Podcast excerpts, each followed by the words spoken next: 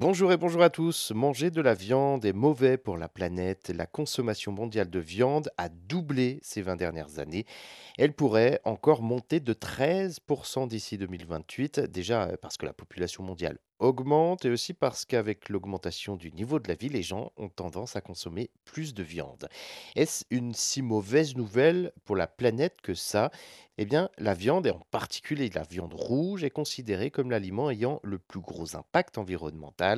Sa production représente plus de la moitié des émissions du secteur alimentaire. Pourtant, elle représente 18% des calories consommées dans le monde.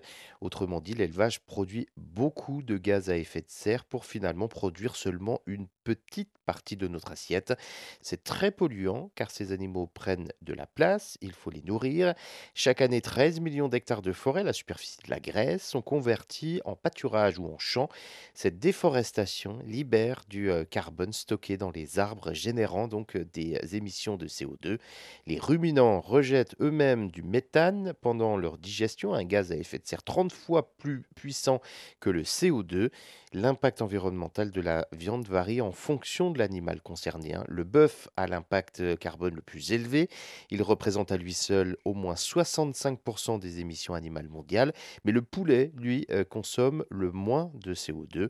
La viande en elle-même hein, n'est pas mauvaise pour l'environnement. Le problème vient de la manière dont elle est produite et de notre rythme de consommation.